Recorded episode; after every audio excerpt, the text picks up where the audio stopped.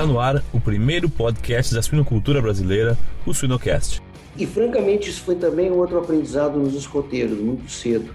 Nos escoteiros, eu era muito jovem e já sabia o que era job rotation. Depois escreveram livros sobre job rotation.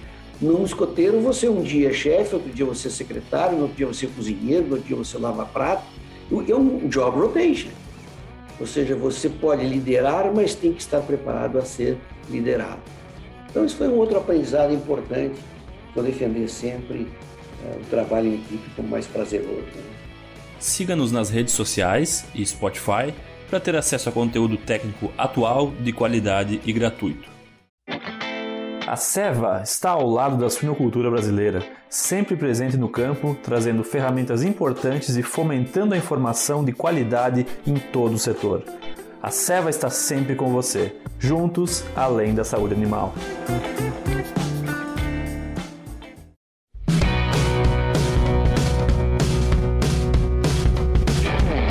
Olá pessoal, eu me chamo Jamil Facim e o Suinocast só é possível através do apoio de empresas inovadoras e que apoiam a educação continuada na suinocultura brasileira. MSD Saúde Animal, EveryPig, Seva, MS Shippers e Vetoquinol. No episódio Personas de hoje, temos o orgulho de receber o professor Dr. Mário Pens. Tudo bem, Pens? Muito bem, obrigado, Jamil. Tudo bem contigo também? Tudo legal, tudo legal. Professor, muito obrigado pelo seu tempo. Nesses episódios Personas, a gente tem mais feito um bate-papo, como a gente falava, né? Estilo Jô Soares. Uh, apesar de eu estar um pouco magro, não, não sou o Jô Soares ainda, mas. Eu acho que eu tô gente... mais para Jô Soares do que tu. Não, que é isso. A, a, ideia é a gente conhecer um pouco mais uh, uh, do, dos personagens da suinocultura que impactaram a suinocultura não só a suinocultura, né, mas o agronegócio como um todo, uh, a vida por trás da capa, né, do super-herói, a vida, porque todos nós temos uma, não, não temos só um trabalho, né, temos uma vida por trás. E a gente quer te conhecer um pouco mais, entender um pouco mais a, a, algumas lições, alguns legados e algumas, alguns aprendizados que tu teve durante a tua vida. Eu queria, professor, que, que tu iniciasse te apresentando, contando aonde que tu nasceu, uh, que cidade, de onde veio essa paixão pela, pela produção de aves e suínos? Pois é, é eu sou porto-alegrense, nasci em 1950, estou já com 71 anos, não é? Em janeiro de 1950, dia 20. É, meu pai e minha mãe, é, um de origem de Montenegro e outro de Lajado, vieram muito cedo para Porto Alegre, pelas dificuldades que existiam lá pela década de 40, e eu terminei sendo um morador de Porto Alegre desde o nascimento. E, na verdade, assim foi durante todos esses anos, exceto duas passagens pelos Estados Unidos, em 76 a 80, para o meu doutorado, e depois de 89 a 90 para o meu pós-doutorado, toda a minha vida foi na cidade de Porto Alegre. Eu cheguei na, na agronomia porque sou agrônomo na Universidade Federal do Rio Grande do Sul, e se as pessoas me perguntam, eu tenho até dificuldade de justificar essa minha preferência pela área biológica, né? porque sendo um, morador de Porto Alegre, de uma família de um pequeno comerciante aqui na cidade, é, sem muito contato com o meio rural, eu tenho justificado a minha meu assim a minha prazer por ter entrado nessa área, porque eu fui por muitos anos escoteiro. E desde os 11 anos eu tive muita atividade com o meio rural, no sentido de conviver com o meio rural. Então, se, se alguém me pergunta, a resposta que eu tenho mais apropriada para isso, porque não tenho outra, é de que eu fui levado ao meio rural de uma maneira, quem sabe, mais lúdica, não como produtor, não é? Mas que me trouxe muitas experiências importantes que certamente, se eu não tivesse vivido este momento tão importante na vida que foi o escotismo, que depois, quem sabe, a gente até volta a falar, não teria tido a chance de ter conhecido o meio rural. E fiz isso com bastante intensidade, posso te dizer. Legal, legal. Se eu puder continuar, não sei que é o tamanho da resposta, né? Vou aprendendo aqui durante a nossa apresentação. Tema livre. E assim tema foi, livre. fiz um colégio É, fiz o colégio, ah, o que chamamos de científico, né, o colegial, no Colégio de Castilhos, logo fiz o vestibular para agronomia na faculdade, e tanto em Porto Alegre quanto em, em Pelotas, passei nas duas uh, universidades e depois preferi ficar em Porto Alegre uh, por razões, uh, além de estarmos aqui, sempre facilitaria a vida pessoal minha e também dos custos que teria o meu pai naquela ocasião, é? Daí fiquei em Porto Alegre, fiz o curso, terminei em 1972, anos que vem eu, nós completaríamos 50 anos de formado. Logo depois, já ainda como estudante de mestrado, eu fiz é, é, concurso para professor auxiliar em cunicultura, a qual eu lecionei por 35 anos, eu devo dizer isso, durante toda a minha carreira na universidade, além de outras disciplinas, evidentemente, mas nunca abandonei aquele que foi que foi a razão de ter me levado para dentro da vida acadêmica, não é? E daí em 74 fiz o concurso, passei, logo depois, em 76, concluí o meu mestrado. Imediatamente concluído o mestrado, fui aos Estados Unidos fazer o meu doutorado e de lá voltei em 80. E aí comecei uma carreira acadêmica que para mim foi muito gratificante. É, lembro com muita saudade de todo aquele período que, francamente, passou muito rápido, né? muito rápido. E, e terminei me aposentando em 2009 e um pouco antes, em 95, eu tive a satisfação de, com outros quatro colegas, darmos início à Nutron, uma empresa de produção na área de nutrição animal, e da Nutron e a universidade foram meus grandes amores profissionais, não é? E depois de aposentado, continuei na mesma atividade. A empresa deixou de ser Nutron e passou primeiro, no primeiro momento, a ser Provime, uma empresa holandesa que adquiriu nosso, o nosso negócio. E depois, há 10 anos atrás, a Cargill comprou da Provime e eu fui passando como móveis e utensílios de uma geração para outra, aonde eu me encontro até o presente momento. De uma forma assim rápida, esse foi o caminho e a correria dos últimos 60, diria 71 anos, considerando a largada em 1950. Excelente, excelente. E, professor, como, é, como que é fazer doutorado na época que o senhor fez doutorado, comparado com como, são, como é estudar, fazer um doutorado hoje, onde onde o Google nos envia os, os trabalhos publicados para a gente usar na, nossas, na nossa tese, é muito mais simples, vamos dizer assim. Como é que era fazer doutorado naquela época? E fora do país também, né? Jamila, aqui eu tenho muitas histórias que marcaram a minha vida profundamente. Vou tentar botar numa cronologia aí para ficar um pouco mais lógica a nossa conversa. Eu, em 1967, eu fui aos Estados Unidos representando o Brasil com mais alguns outros jovens para participar de um acampamento mundial de escoteiros, um Jamboree. Esse foi, na, foi em, em Idaho, no oeste dos Estados Unidos, e eu tinha 17 anos, eh, tinha viajado um pouco aqui pela América Latina, mas muito pouco, também com os escoteiros, sempre, não é? E quando lá cheguei, eu tinha 17 anos, não é?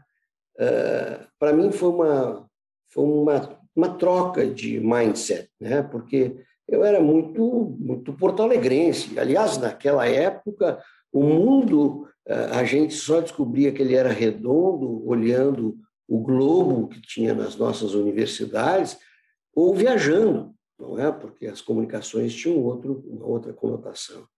E aqueles dias que foram três semanas, passando por, por Washington, passando por Nova York, passando por Los Angeles, e depois estando com um grupo de jovens de mais de 5 mil pessoas de diferentes países, aquilo me deu um clique tão fundamental na minha vida que dali para frente eu disse: eu vou voltar para cá para estudar. Eu sempre quis, assim, se, se eu tivesse que definir duas coisas que eu tinha muito claro na minha vida, é, desde muito pequeno, era ter uma boa família, não é? Graças a Deus tem, depois quem sabe a gente pode falar um pouco dela, e, e ser professor. Não sabia bem o que era isso, imagina um jovem pensando ser professor, o que significa isso, não é? Mas era uma coisa que eu tinha, para mim, muito clara, muito clara. E aquele acampamento fez uma mudança importante na minha vida. Voltei nesse meio tempo, tu imaginas, fiz uma faculdade que não tinha começado ainda, eu casei, que não tinha casado ainda, e, e quando eu estava no mestrado, aí começou aquela dificuldade que tu dissestes muito bem. Onde buscar bibliografia? A minha tese de mestrado também foi em cunicultura. Completamente difícil. Tá? Então, eu lembro que em 1995, eh, a gente sempre teve, graças a Deus, alguns de nós mais, outros menos, mas eu tenho que sempre reconhecer isso, de acordo com um patrocínio, eu fui é, disponibilizado a passar uns dias em Buenos Aires para usar a Universidade de Buenos Aires, a biblioteca maravilhosa, fantástica, para buscar trabalhos para minha tese, porque na nossa biblioteca era muito incipiente, e especialmente na área que eu havia me dedicado e decidido, não é?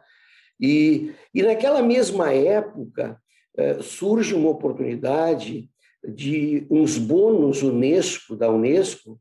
Se a gente quisesse assinar um periódico, a gente teria que adquirir esse bônus da Unesco e com esse dinheiro, lembra que nós estamos falando do período militar, que todas as dificuldades de, de recursos, dinheiro, dólares, é, é um outro mundo que vocês não viveram o mundo de, da falta de comunicação que vocês já nasceram dentro dela. Né? E através desses bônus, eu consegui assinar pela primeira vez o Poultry Science. É, tinha que ir ao Rio de Janeiro, ir lá na sede da Unesco e fazer todo um trâmite, que tinha alguém que fazia para a gente, não é? Enfim, foi aí que eu assinei pela primeira vez o meu o Poultry Science, porque eu já começava a entender que, como professor de zootecnia, e, e, voltado a uma área de monogástricos, eu teria que entender uh, estes animais de uma maneira comparativa.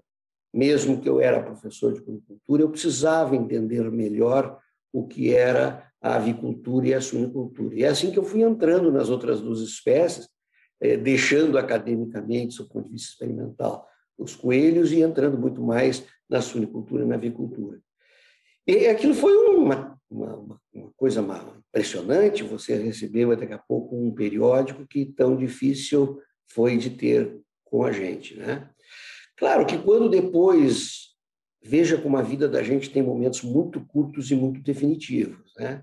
De 1967, quando eu tinha 17 anos e fui aos Estados Unidos, e 1976, quando eu voltei aos Estados Unidos, eu já tinha feito uma graduação, já havia feito uma pós-graduação, eu já havia casado, eu já havia, eu já havia recebido da, da assim o presente que a minha esposa me deu de uma filha, a Fabiane, que nasceu 45 dias antes de nós irmos para os Estados Unidos.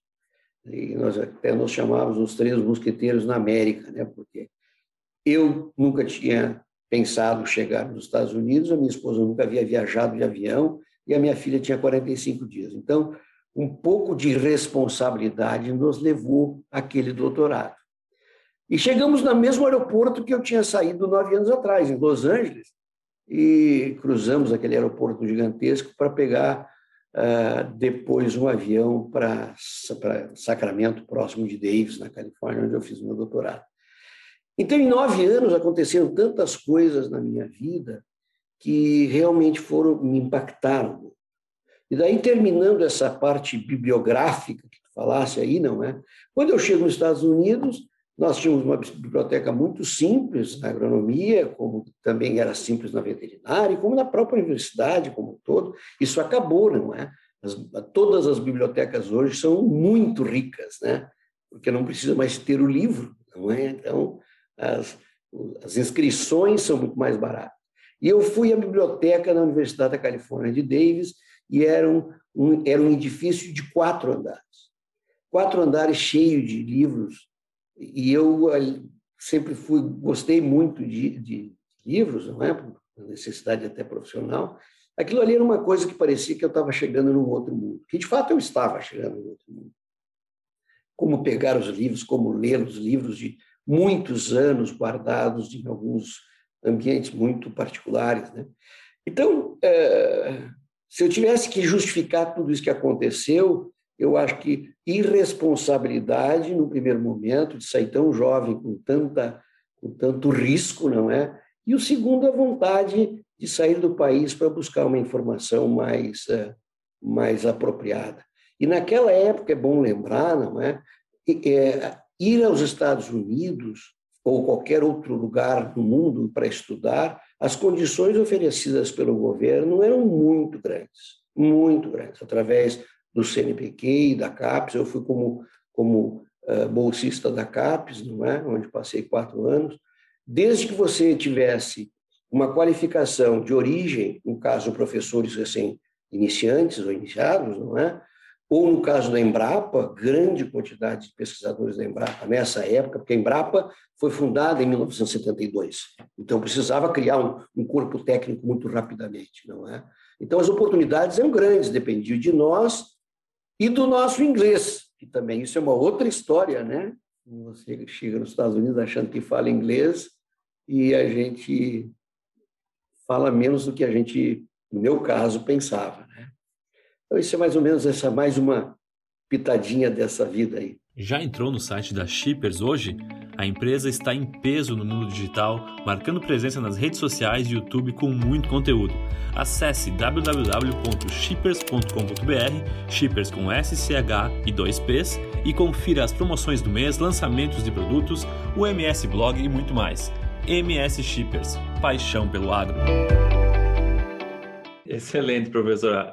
Uh, sabe que tu fechou agora essa, essa tua fala com dois pontos que eu queria já uh, uh, botar uma lupa em cima e entender um pouco mais. Com, com, uma, como é que é estudar inglês e estar preparado naquela época para ir para fora? Porque hoje a gente tem, assim como tu mencionaste da biblioteca, né? Hoje o Google Scholar nos envia os, os artigos.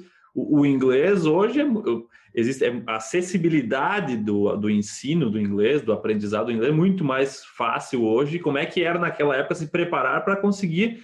Porque tu não estava indo simplesmente de visita, de turismo, né? Estava indo para aprender, então tem que ter um nível para. Até a gente gravou um podcast esses dias com o professor Daniel Linhares.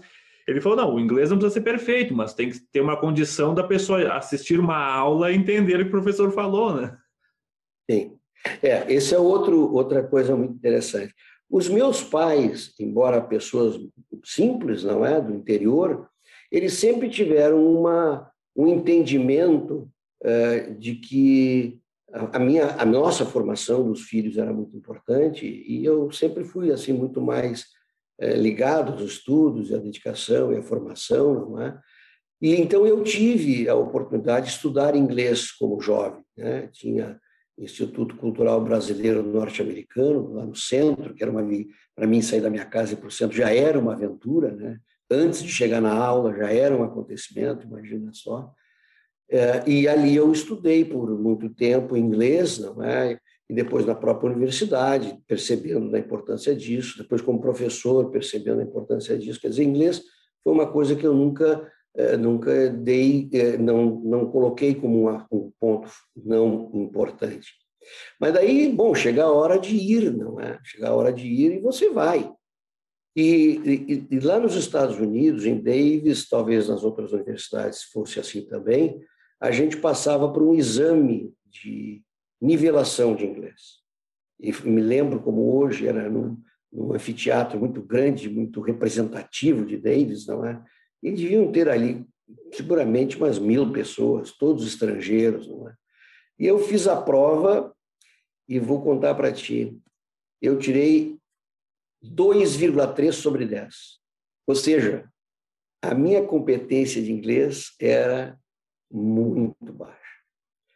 Aí voltei ao meu orientador, eh, ainda um orientador de ensino, não, não meu orientador de tese, e contei para ele, né, mostrei a prova, ele disse, bom, agora então, nesses primeiros seis meses, você vai fazer só inglês. E aquilo para mim foi um banho de água fria, né? Porque eu, eu, não, eu sabia que o meu taxímetro estava rodando, eu não podia ficar a vida inteira nos Estados Unidos, né? E voltei para casa muito assim decepcionado e lembro que bastante frustrado, não é? E daí pensei, pensei um monte, digo, eu vou lá desafiar o meu professor. Eu vou lá dizer para ele que, que ele me dê pelo menos duas disciplinas nesse inteirinho, além de fazer inglês. Fui lá, é uma pessoa muito, muito assim, muito aberta, com bastante experiência internacional, e me deu três disciplinas. Me deu uma disciplina de, de Animal Physiology, no nível 10, que é o mais sim, simples do mundo. Daí me deu uma disciplina de estágio, de seminário, e me deu uma disciplina de fundamentação estatística também, que eu já achava que tinha feito estatística na, na, na, na no mestrado, e que eu estaria pronto para enfrentar aquela estatística. Né? Muito bem. Cada uma delas me trouxe uma dificuldade diferente. Né? Fisiologia animal, imagina um agrônomo que não tinha estudado fisiologia animal e que até sinapse era um nome diferente. É, o tal do seminário, que era para mim ser ouvinte, no primeiro dia de sorteio, eu fui sorteado para dar um seminário 15 dias, sete dias depois daquele sorteio. E, bom, estatística, realmente estatística que eu aprendi, talvez em inglês fosse diferente, porque até a análise de variância eu já não conseguia mais entender direito. Né? E, e, foi, e foi assim. E eu tenho, Jamil, se um dia vocês quiserem ah, ver, algum de vocês, eu tenho, em quatro anos, 100% das minhas aulas gravadas e as tirei com fone de ouvido, escrevendo quase que ipsis literis. Tenho pastas azuis, que deve ser umas 20 ou mais pastas, porque eu não tinha confiança de entender. Eu sempre dizia para minha mulher, a diferença entre entender o no e, e não entender o no pode ser a diferença do entendimento da frase.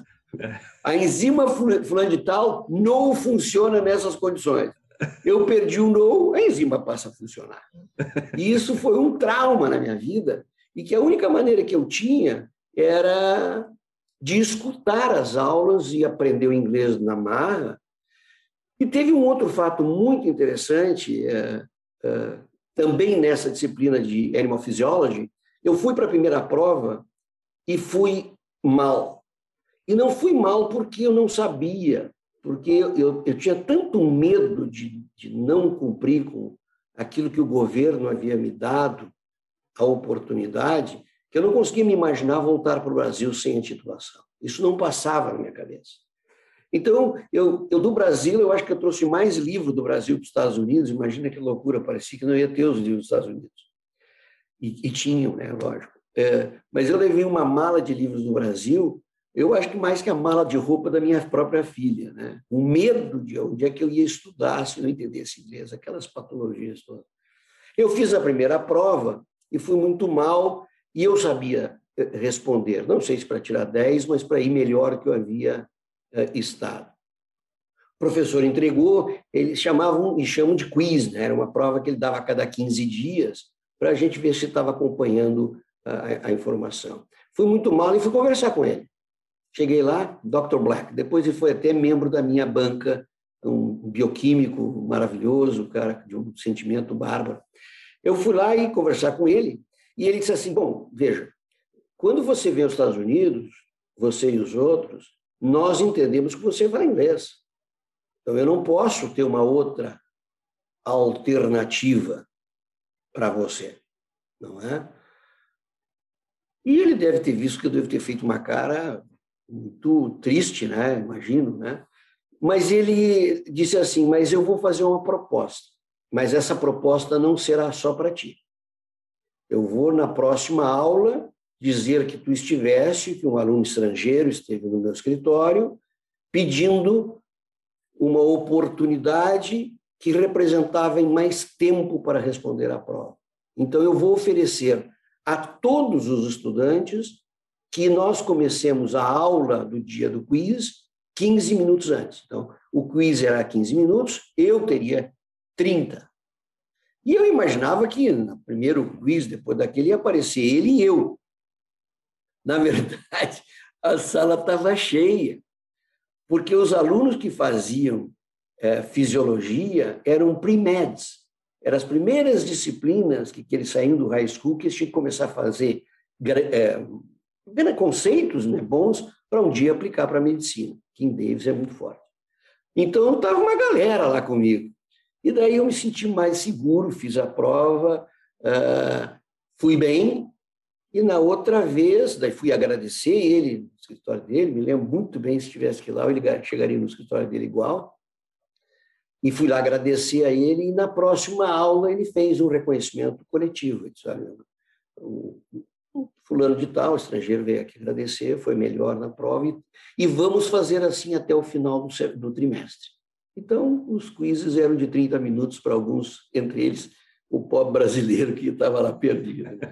Então, são pequenos detalhes que a gente já começa a ver as relações dos seres humanos, né, Eu que defendo tanto as interfaces pessoais, esse senhor não precisava ter feito nada. Ontem eu estava lendo a biografia do professor Pedro Viegas, que é um grande ícone da avicultura mundial, né, um colombiano, que é professor na Universidade da Geórgia. Ele teve uma situação parecida. Eu sou amigo do Pedro Viegas e nunca falamos sobre isso. Lendo ontem a biografia dele, eu me dei conta que ele teve uma situação muito parecida com a minha em Texas A&M. E o professor aceitou que ele respondesse em espanhol. Então, os estrangeiros sofrem um pouco, sabe? Você tem que ter muita resiliência, né? Mas não me arrependo um minuto da minha vida que foi feito assim. Essa palavra resiliência, professor Penz, é o senhor já nos falou bastante dela no último podcast que a gente gravou há uns dois anos e meio atrás, eu, Márcio Gonçalves e tu no, no, na entrevista, e, e, acho que é mais ou menos isso norteia muito essas, essas peripécias da tua história, né? dessas, dessas passagens, porque é muito fácil da pessoa se frustrar com, algumas, com alguns pontos que tu, que tu citou, né? alguns detalhes, né, professor? Porque hoje uh, a comunicação, às vezes, ela fica um pouco. Uh, áspera e, e, e, essas dificuldades de viagem, de, de, idioma, de notas que não vai muito bem, de precisar às vezes um, ter que investir no, no, inglês que ah, às vezes tá, não não está com muita grana para investir no, no idioma, e, mas a resiliência ela ela de certa forma deixa as coisas um pouco mais leves, né? E faz, e ajuda a acontecer, né? Eu acho que esse é um dos pontos que que tu deu vários exemplos e muita gente que, que tem a ideia de ir para fora precisa ter, porque até vou te falar um caso particular, o meu caso, né? Eu, eu, já, deve, eu já deveria estar fora, porque eu, eu, eu, te, vou fazer um pós-doc nos Estados Unidos, e com a pandemia, a cada mês a gente tinha uma notícia diferente, uh, um receio de que essa vaga não fosse mais estar disponível, e certa forma, a resiliência ela nos ajuda a, entender um pouco melhor, ela, ela confronta a ansiedade e nos deixa um pouco mais serenos para tomar algumas decisões. A serenidade é fundamental. Eu acho que você tem que é, ser resiliente em todas as suas ações de vida, não é? Pois, por exemplo, passa quatro anos nos Estados Unidos, um laboratório super bem equipado, volta para o Brasil com condições mais simples, não é? Você tem que começar a, a, a, trabalhar naquilo que está à frente a ti. Não adianta você ficar sonhando com coisas do passado. Muitos colegas sofreram muito com isso nas voltas, não é? Porque, claro que eram muito mais difíceis as coisas. Por mais que a gente diga que hoje as coisas são difíceis na universidade, elas não são piores do que eram quando eu voltei. Isso eu afirmo para vocês nesses 35 anos de universidade que eu fiz, não é? De trabalho.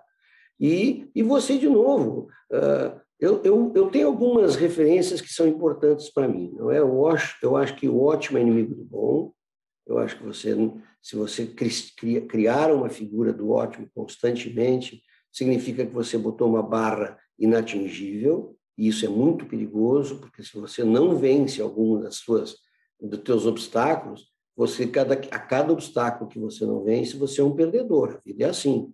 Então, pelo menos uns dois ou três você tem que vencer, né? Quer dizer, bom, eu só sobreestimei a minha capacidade, deixa eu reorganizar. Então, o ótimo é inimigo do bom. E o segundo é, é, é olhar a parte cheia do copo. Né? Quer dizer, se eu ficar chorando porque a faculdade não tem essa condição, se eu ficar chorando que a sala de aula não tem ar-condicionado, se eu ficar chorando que faltou ácido clorídrico no laboratório, é, você fica muito negacionista, você termina entrando numa, num processo de que é, é assim é a vida. E eu, particularmente, eu, eu me indispus com isso como pessoa né, e como depois professor e profissional, não é? Eu acho que a gente pode contribuir humildemente sem que a gente precise pensar que terá que ser o prêmio Nobel de alguma coisa. Eu acho que ser prêmio Nobel é uma distinção magnífica, mas embaixo dessas figuras tem muita estrutura que, que certamente compõe essa, esse pico da, da ciência do conhecimento, né? ou das artes, ou qualquer outra coisa. Eu acho que você tem que você tem que trabalhar com essa perspectiva, do meu ponto de vista, né? E não me arrependo, Sim. né? Absolutamente.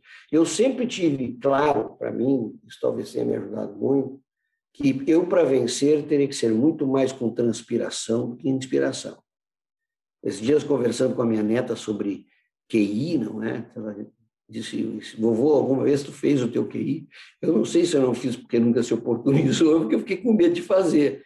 Porque eu tinha consciência que eu tinha que fazer um esforço acima de, de outros colegas mais brilhantes, mais inteligentes, mais, uh, mais preparados. Né? Então, se eu não consigo chegar em primeiro lugar, pelo menos que eu consiga passar na linha, na reta final, não é?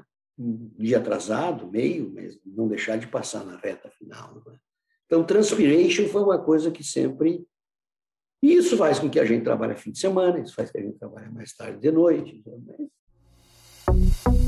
Já pensou estar no top 1% da suinocultura?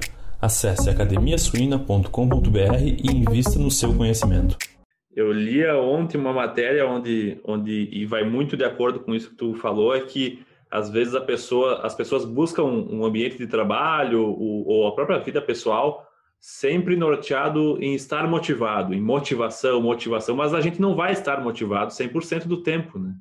Então é uh, essa, essa resiliência de, de que em alguns momentos tu, se tu ficar resiliência não, se a gente não ficar olhando para o lado cheio, a parte cheia do copo, a gente vai reclamar, a gente vai uh, buscar uma motivação que naquele momento não existe. Então, muito mais que motivação, nesses vazios de pouca motivação, a disciplina fala mais alto, né? E se a gente não tiver essa disciplina, a disciplina a gente pode ter sempre, a motivação não vai ter sempre. Né?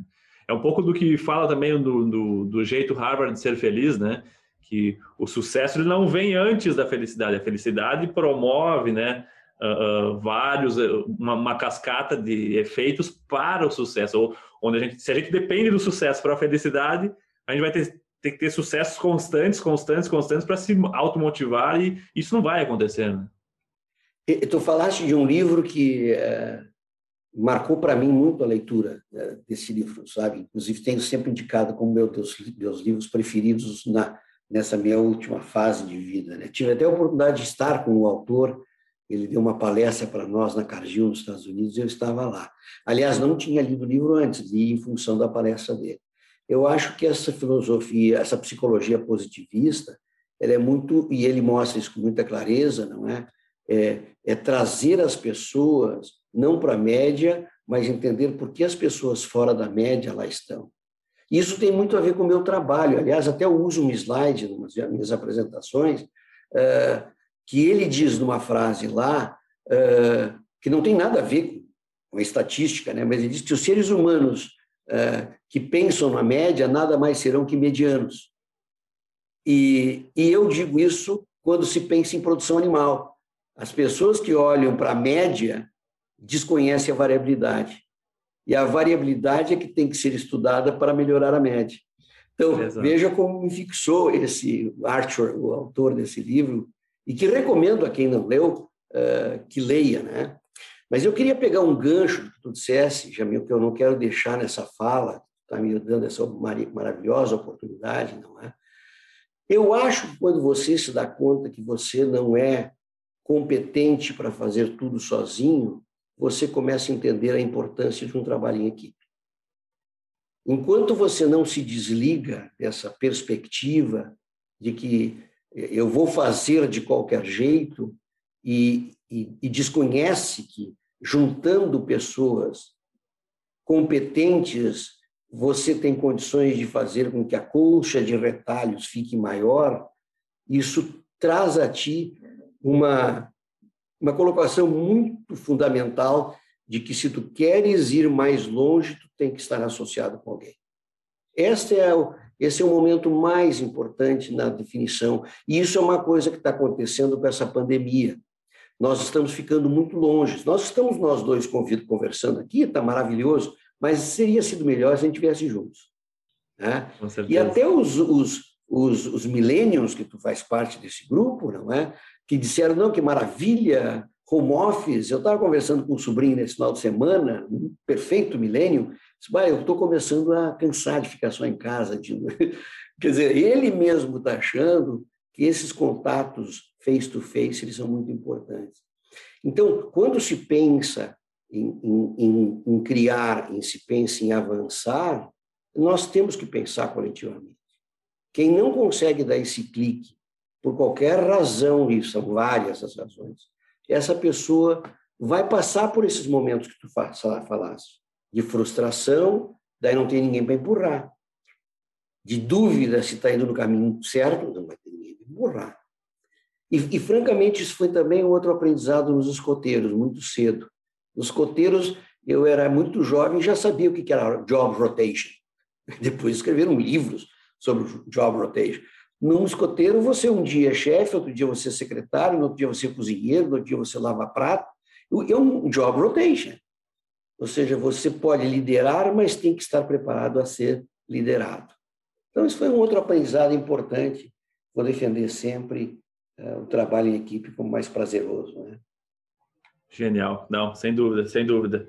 Uh, e, e pense, eu, outro, outro, outro ponto que eu queria perguntar quando tu terminou, quando tu parou da história dos Estados Unidos era e a resiliência da tua esposa na época, o quão importante foi também daquela, naquela viagem para os dias de hoje? Bom, eh, eu continuo com a Denise, não é? Vamos completar daqui uns tempos aí 50 anos de casado. Eu tenho dito para ela várias vezes que eu preciso voltar na próxima encarnação o marido dela para pagar a conta. Porque nesta encarnação é, vou, vou, imagina, nós casamos, ela tinha 18 anos, eu tinha 23. Quando nós fomos para os Estados Unidos, ela tinha 21. Né? É, mãe de filho, já de filha, não é?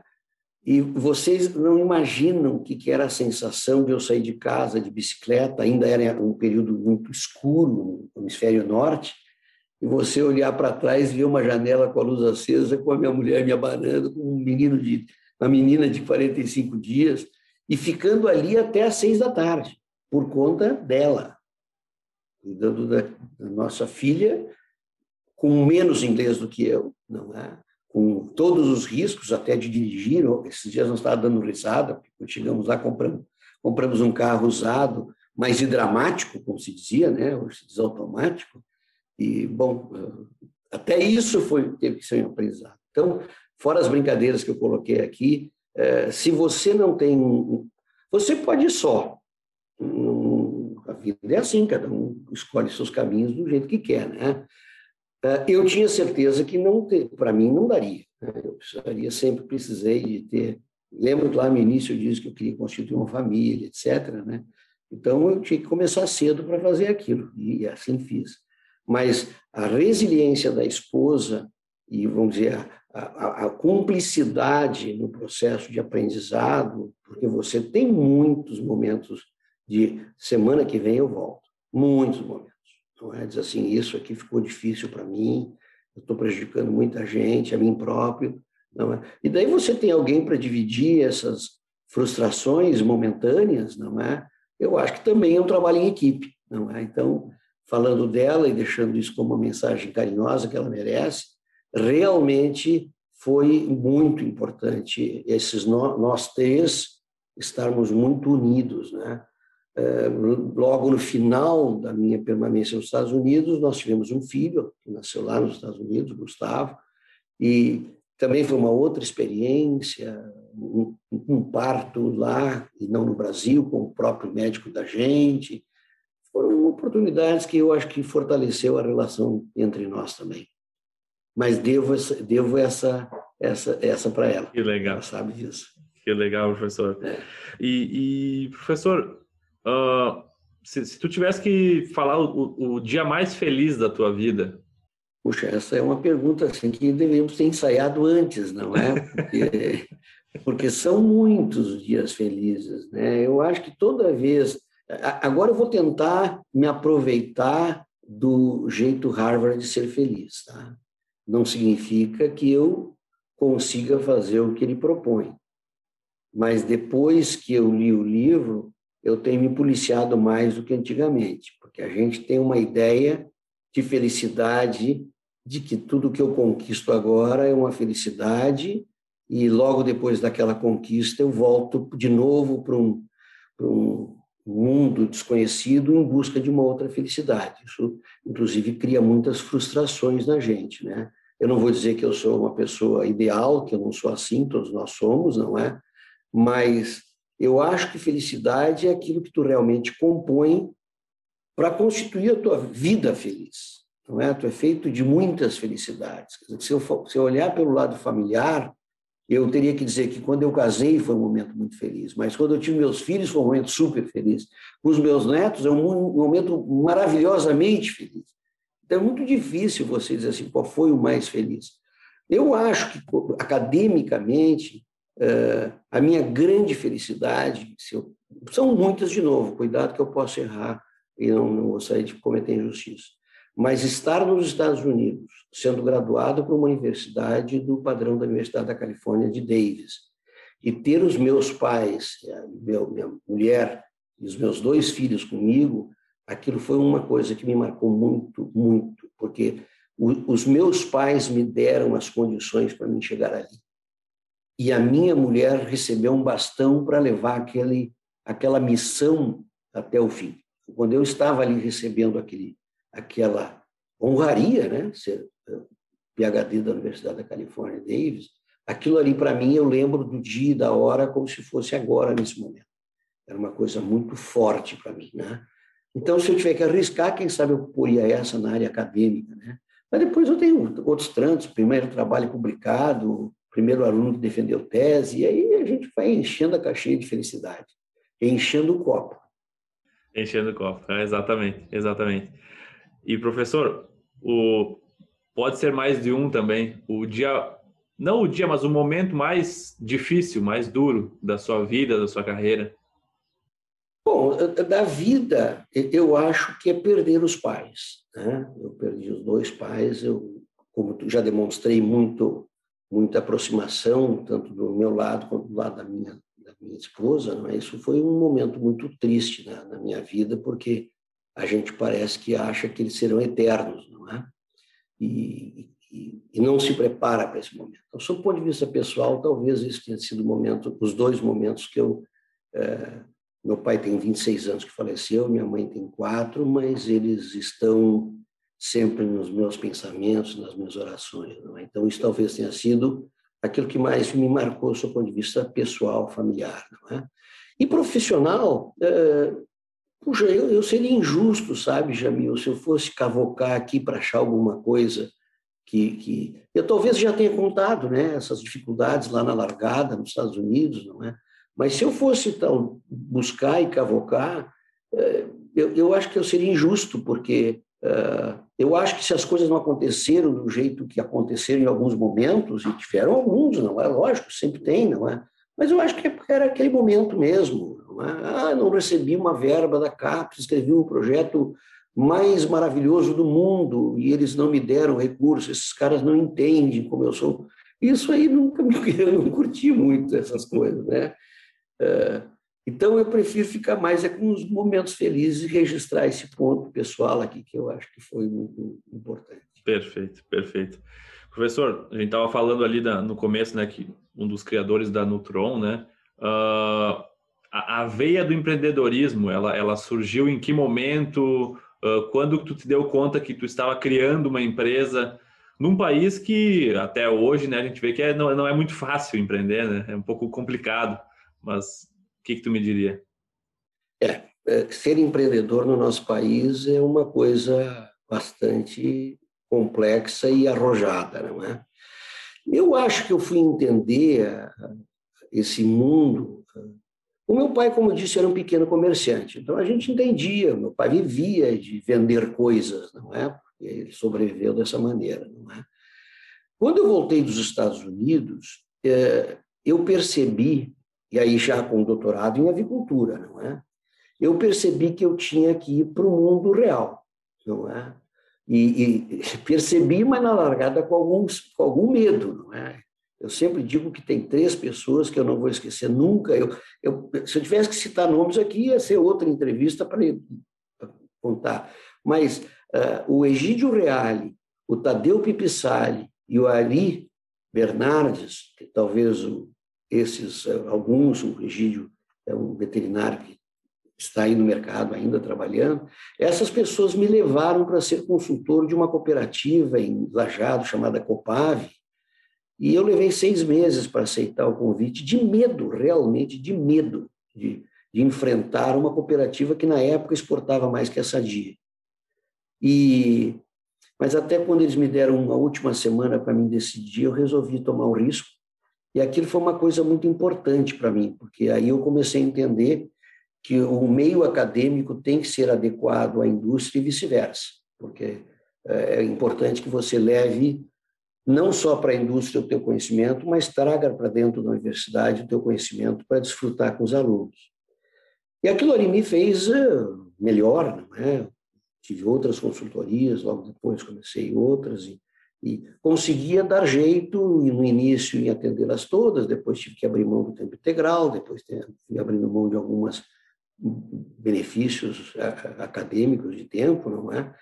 Mas isso me deu uma inspiração.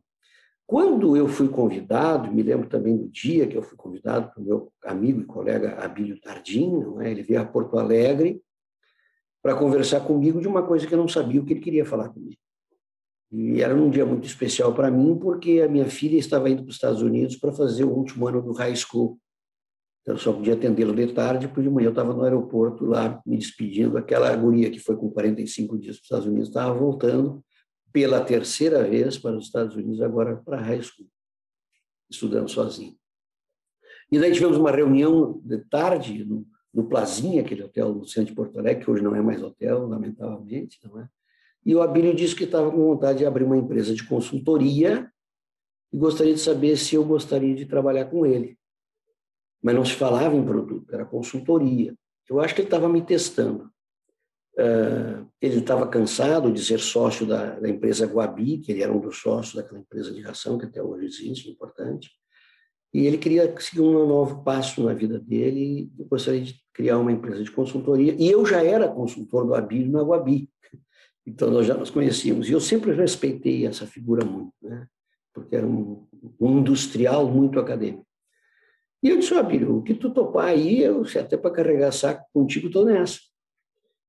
E depois de um mês ele me convidou para uma reunião em Campinas, quando já já estávamos, eles já estavam organizados, o Gabriel Jorge Neto, o Luciano Ropa, ele e o Haroldo Filho, no Colégio de Brasília, para montar uma empresa chamada Nutron, quando eu entrei mais ou menos eh, naquele dia para esse mundo que eu desconhecia até então. Começamos com 27 funcionários, hoje temos mais de 1.400, e eu posso dizer que foi uma experiência, é, é uma das minhas grandes satisfações. Aliás, eu só tive duas no meio profissional, que foi a universidade e essa experiência, essa experiência como consultor e como empreendedor. É, temos, criamos uma equipe muito, muito robusta, sempre dando atenção ao conhecimento e, enfim, buscando ser o mais preciso profissionalmente, né?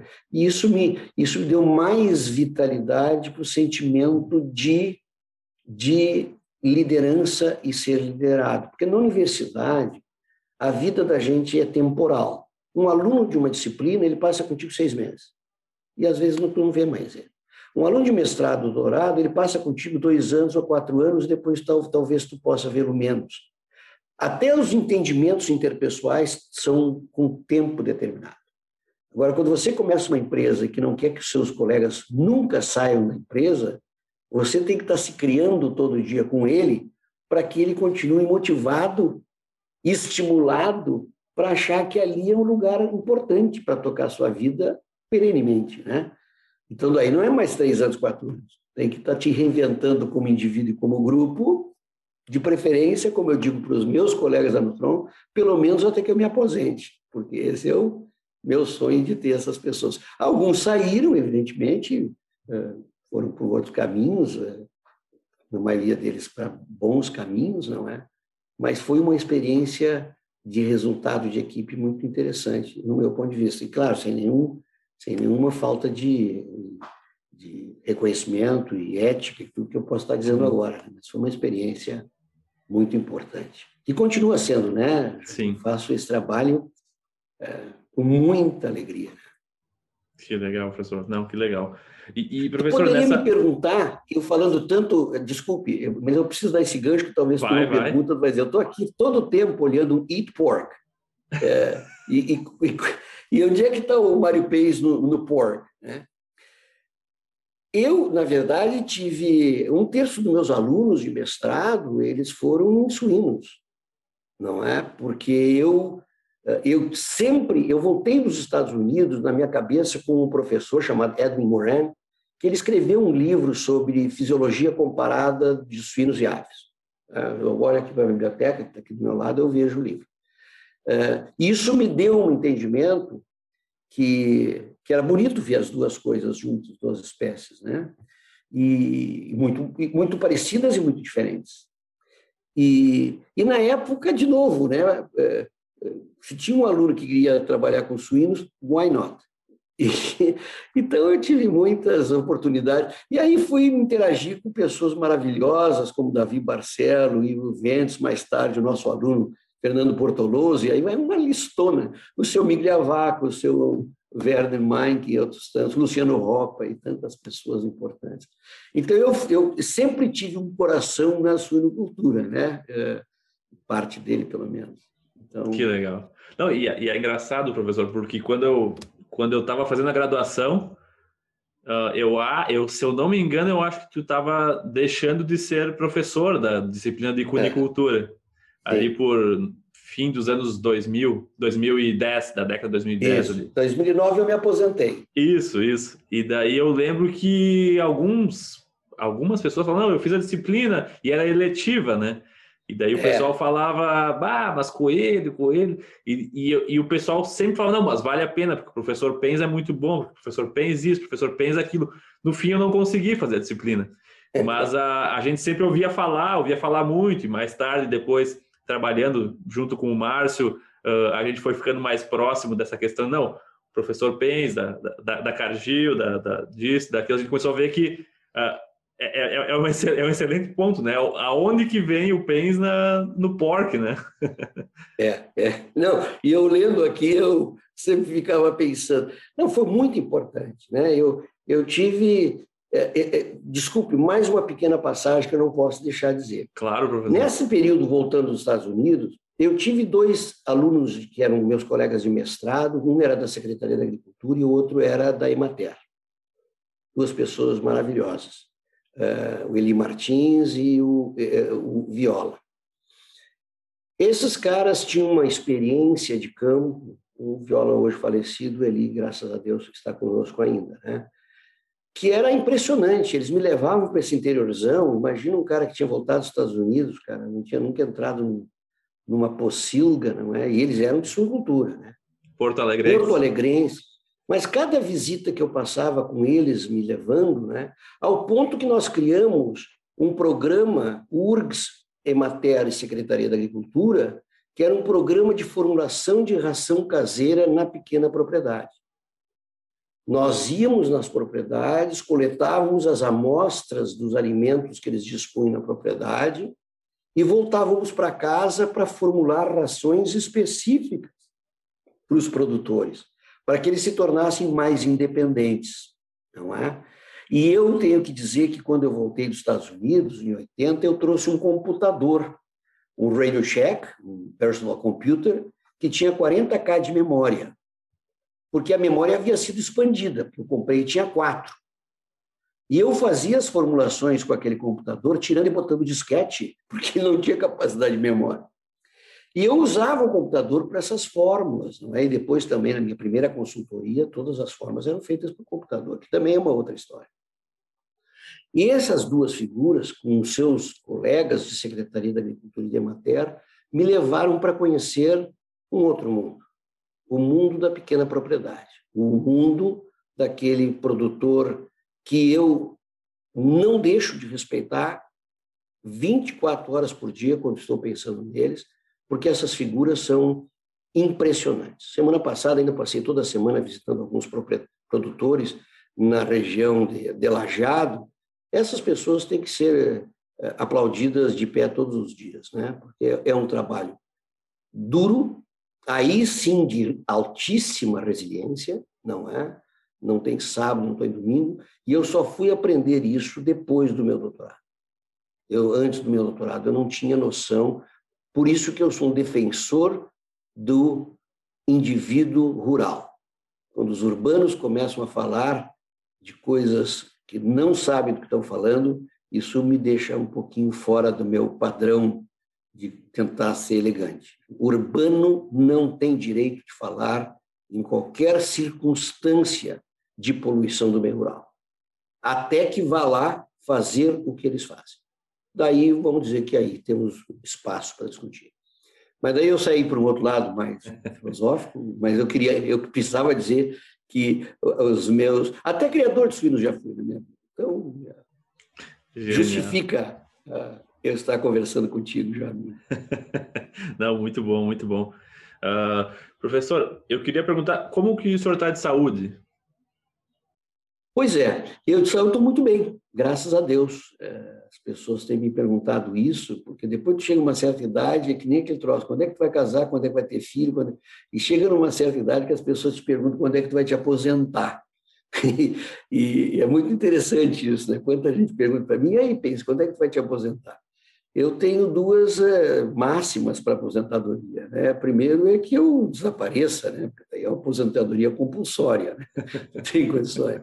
E a segunda é ter algum comprometimento de saúde, que seja meu ou de alguém da minha família que me retire do meu dia, do meu cotidiano, né?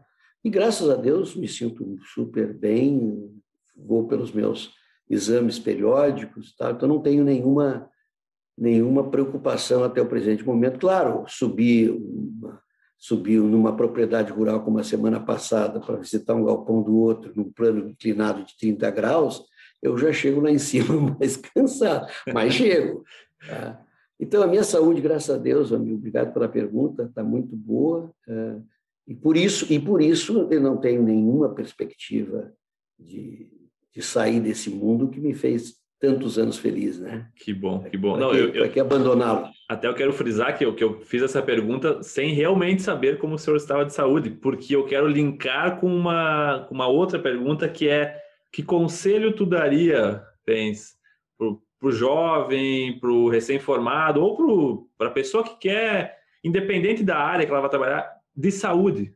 Que, que cuidados que ela deveria ter aí vem aquela coisa que deve ter, é, é, eu devo ser assim porque deve ser alguma estrutura física, né? Porque se vocês perguntar para mim se eu sou um atleta ou se eu fui um grande jogador de futebol e se eu passo na academia 24 horas por dia, agora, hoje mesmo, eu estou matando a academia, não por causa da entrevista, é porque está chovendo, está muito frio, não vou lá fora, que Então, eu não tenho, assim, uma... Eu não tenho uma uma experiência de vida de um atleta e que chegou aos 71 anos fruto disso. Né? Isso eu tenho perfeito reconhecimento. Um pouquinho acima do peso, mas eu chamo isso de famoso gordinho social. É?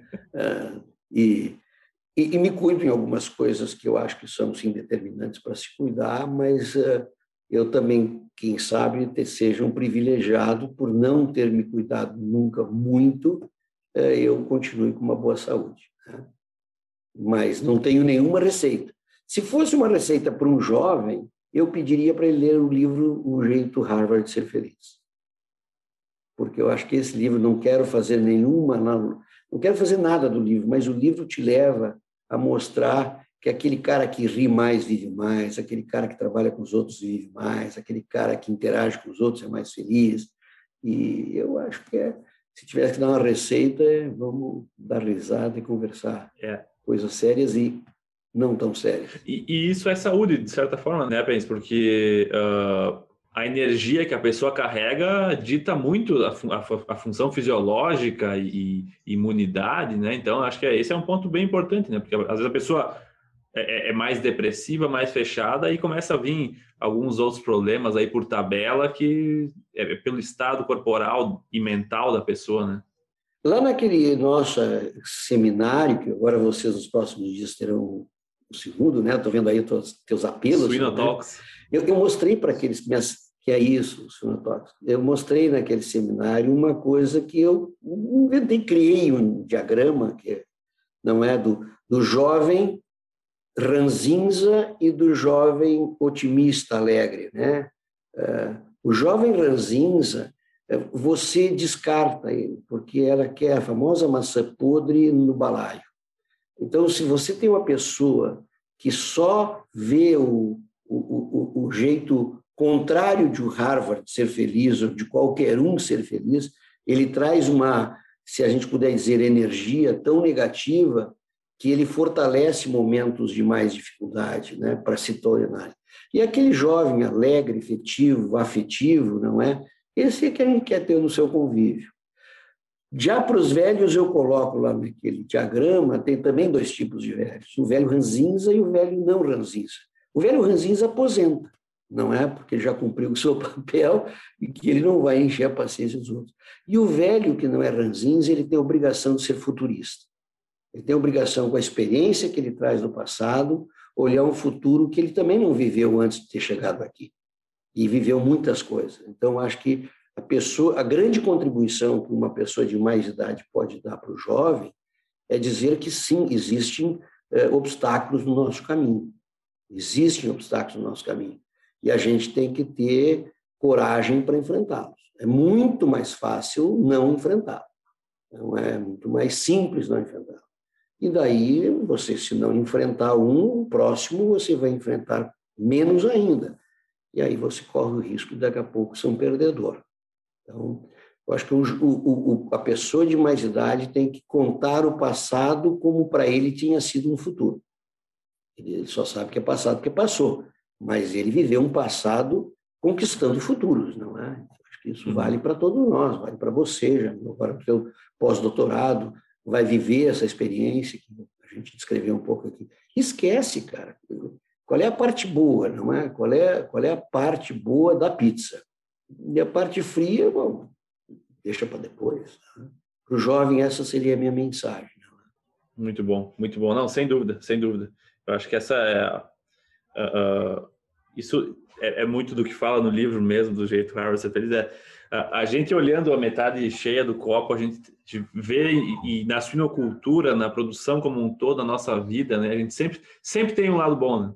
Até o evento que tem uma cara de ser só ruim, ele tem um residual ali eh, educativo para a gente, para o próximo, pro próximo evento ruim, né? Acho que isso é uma tem muito aprendizado mesmo nos momentos ruins. Tu colocar como definição de vida sempre o sucesso significa, e eu vivi isso muito nos Estados Unidos, aquele be the first, be the first, que eu não concordo. Eu acho que a gente tem que ser o melhor possível e não be the best. Porque o be the best você é primeiro ou você é o segundo, que é o primeiro dos últimos. Isso é, é o be the best. O jogo de tênis, para mim, é um jogo cruel. Você não pode perder uma partida. Jogo de futebol, não. Você perde 30% das partidas e ainda é campeão de uma Copa Europeia. Não é? O be the best não te dá a oportunidade de tu ser mais autêntico que poderia ser. Agora, fazer o melhor possível, que aliás é uma, máxima do escotismo, fazer o melhor possível significa sempre trabalhe para tirar 10 e esteja preparado com 8. Mas não faça 8, né? Porque se vai preparado para tirar 8, tu poderá tirar 6, como 6 poderá tirar 4. Então, o melhor possível para mim é se, é se preparar para tirar 10 e estar preparado para as consequências de não alcançar aquele 10 toda vez, Sim. né? Isso, para mim, é outro princípio que eu, que eu defendo profundamente, especialmente para vocês jovens. Sim, sim. É, é aquela ideia do, do jogar para empatar, né? O regulamento embaixo do braço, jogar para empatar. Geralmente o time que entra falando que, vai jogar, que pode jogar para empatar perde, né? Então, é, eu acho que é, é bem isso. Então, uh, a gente vive uma geração, e a minha geração, e a geração que vem atrás de mim, é uma geração de muita cobrança individual, muita cobrança por ser o primeiro do ordenamento, por ser o, a pessoa que tem o perfil nas redes sociais com mais, mais likes, mais compartilhamentos.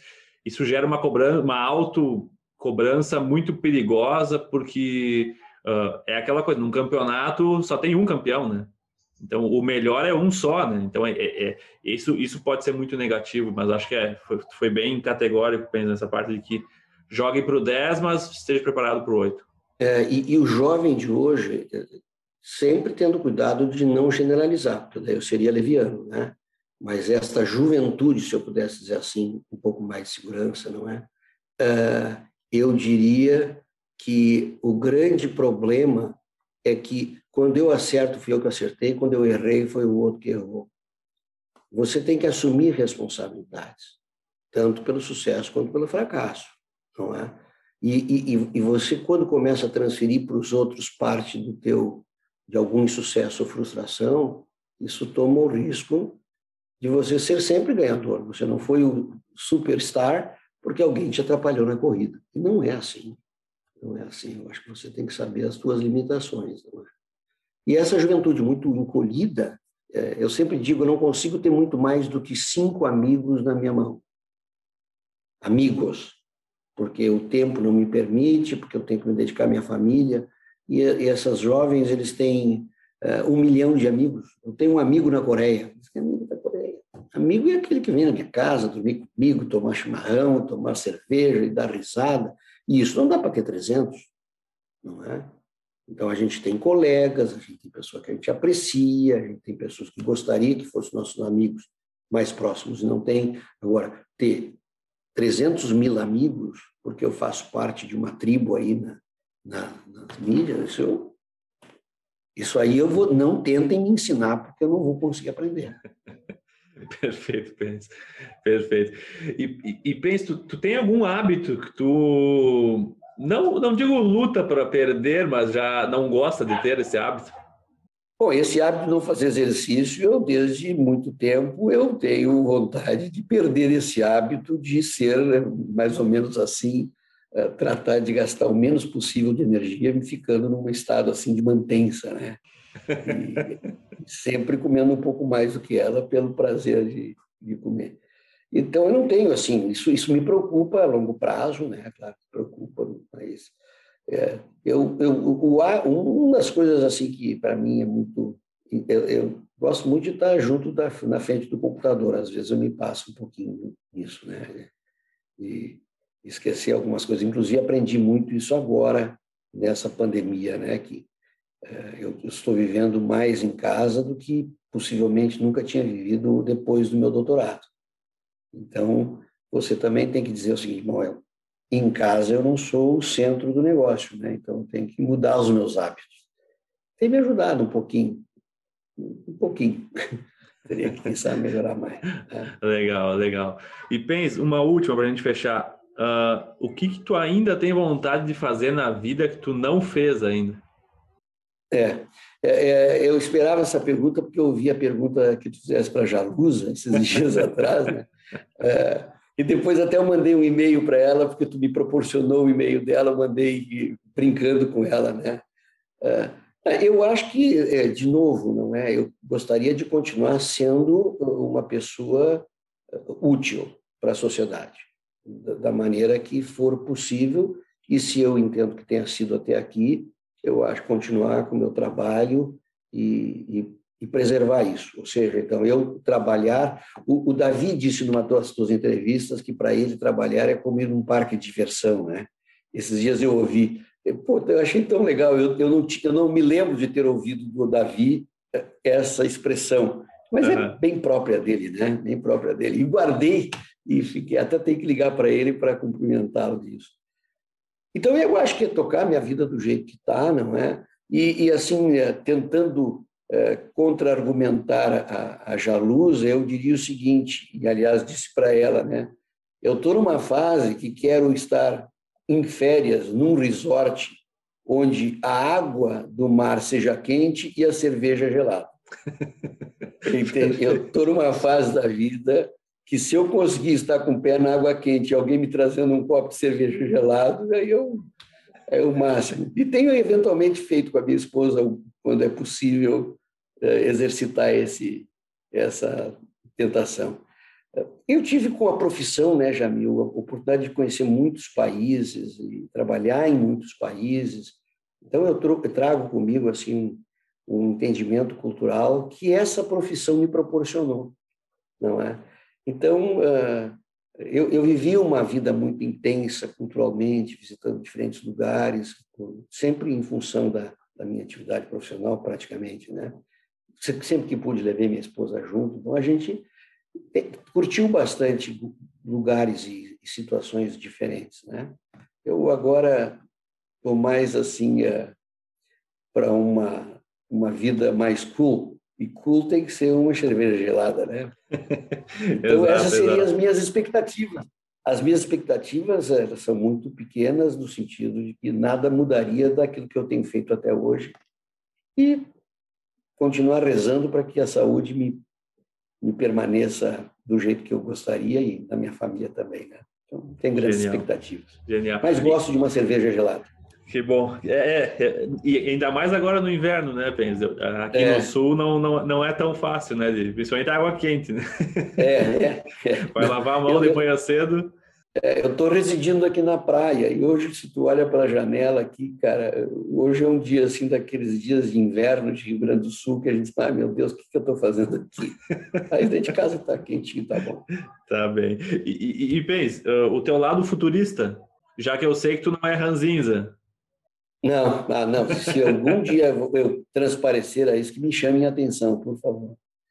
O meu lado futurista é o seguinte, Jamil, eu acho que na produção, olhando produção animal, tá? Eu acho que todos nós teremos que usar as nossas inteligências para fazer uma coisa que ainda não está se aproveitando, que é a produção animal em tempo real. Eu acho que não é possível, no meu lado futurista, eu quero olhar todos os modelos matemáticos, todos os hardwares que forem possíveis, todos os robôs que forem possíveis para fazer que a produção animal seja mais previsível. A produção animal é muito imprevisível. E isso tem um custo uh, não definido, não é? Muito alto. E se nós quisermos ser competitivos e continuarmos sendo competitivos, nós obrigatoriamente teremos que ser mais previsíveis. Então, meu futurismo, se eu posso ter, dizer, é a gente, é a gente continuar entendendo melhor as modelagens, a inteligência artificial está aí, e, e tem gente ainda falando em média, não é? Então, o meu futurismo é ver. Isso não significa tirar gente do campo, não significa nada disso. essas coisas acontecem ao natural. Dizendo, ah, mas se traz tecnificação para o campo, as pessoas saem do campo. Não. As pessoas estão saindo do campo por outras razões. Nós temos que intensificar a tecnologia no campo para que aqueles que ficaram puder fazer o serviço de acordo. Então, não tem nada de é, destruir o meio rural. Né? Então, meu futurismo é pensar numa indústria de produção animal mais previsível. E para ser mais previsível, nós temos que trabalhar com variabilidade e com os números. Nós temos muito número na indústria da produção animal. E eu sempre faço a pergunta: so what? O que, significa ter esse montão de número se eu não uso a matemática para interagi-los e fazer aquela visão cartesiana do conhecimento x e y se transformar numa visão multivariável? Enquanto nós ficarmos olhando x e y, meu irmão, nós não vamos a lugar nenhum. Então, e hoje nós temos instrumentação para e, e, popular. Eu posso ter no meu computador, tu pode ter no teu. Não precisa ser mais da NASA. Então, o meu futurismo é pensar numa produção animal mais previsível. Tá? E que vocês, e vocês, cabeças diferenciadas, porque vocês, os mais jovens, têm demonstrado isso, que se unam para fazer que isso aconteça com mais previsibilidade. Não é possível pensar que um lote de suínos vai ter uma variabilidade no abate de mais de 20 quilos e eu achar que isso está normal. Ah, não, isso é genético. Não, não é genética. A genética vai em direção à consanguinidade para que todos sejam iguais. A nutrição foi uma nutrição para ser todos iguais. Aonde é que está a imprevisibilidade? Na, na propriedade rural. Nós temos que chegar no produtor com muito mais treinamento, com muito mais competência, para que eles sejam mais previsíveis. Porque, lamentavelmente, nós podemos ter gênios da lâmpada, tu tens uma lâmpada aí atrás que deve ser com essa razão, mas se nós não levarmos para o produtor rural aquilo que deve ser feito e antes do futurismo fazer o que deve ser feito para seguir as normas da indústria que eu chamo 1.0, não 4.0, eh, nós não vamos conquistar. Treinamento de pessoal a nível de campo é absolutamente fundamental para nós termos uma indústria futurística do jeito que eu estou planejando. Sem treinar, esqueça. Sem treinar as pessoas, esqueça. O resto não terá robô para fazer 100% das atividades. Terá que ter um sujeito para ligar esse cara. E se esse cara não souber ligar o botão do liga e desliga, não adiantou a indústria 4.0. Então é isso. Perfeito. Eu penso Perfeito, assim que eu penso. Não, exatamente, exatamente. Acho que foi um, um bom ponto para a gente fechar nosso episódio. A, a, a, gente às vezes lida com muitas. Uh, vamos, vamos adivinhar o resultado do lote, vamos esperar o resultado do lote e ver o que acontece, onde a gente tem onde a gente já tem hoje, já tem formação, uh, produção de dados uh, todos os dias na produção, seja por o consumo do alimento, ou seja, uh, várias tecnologias que estimam o peso e tal. Então, tem, tem muita tecnologia que, que tem que começar a ser utilizada para ter essa, essa previsão, para ter mais segurança da, da produção e não e menos surpresas no final do lote, né? E é impressionante, Jamil, nós temos visto isso com muita frequência, não é? Quando nós usamos os nossos modelos com que a gente trabalha, não é? E outros tantos profissionais trabalham, a grande a grande razão da variabilidade de resultado são de variáveis desconhecidas. Ou seja, eu não posso mudar. Eu desconheço a variável. Então, imagina em que pé que nós estamos para ir a Marte com, com uma granja de suínos. Uhum. Nós temos que diminuir isso, não é? Os nossos estudos também mostram que quando nós descaracterizamos os produtores de uma integração, por exemplo, e os classificamos alguns modelos que se usa, aquele produtor que é ruim, ele não é ruim no último lote. Ele é previsivelmente ruim.